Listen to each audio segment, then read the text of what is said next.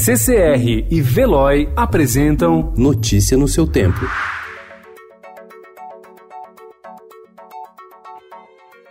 Olá, sejam todos muito bem-vindos. Hoje é quarta-feira, 22 de janeiro de 2020. Eu sou o Cado Cortês e ao meu lado Adriana Simino. E estes são os principais destaques do jornal O Estado de São Paulo.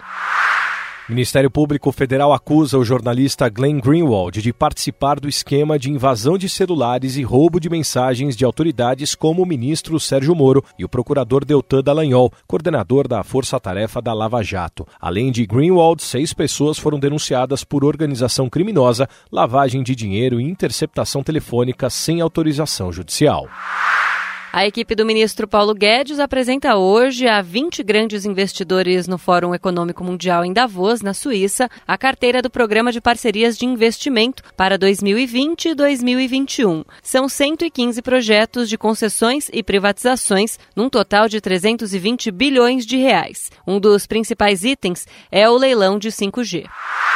O ex-presidente da Vale, Fábio Schwartzman, outros 10 funcionários e ex-empregados da empresa e cinco pessoas ligadas à consultoria Tuvsud foram denunciados à justiça por homicídio doloso e crimes ambientais pelo colapso da barragem de Brumadinho, em Minas Gerais.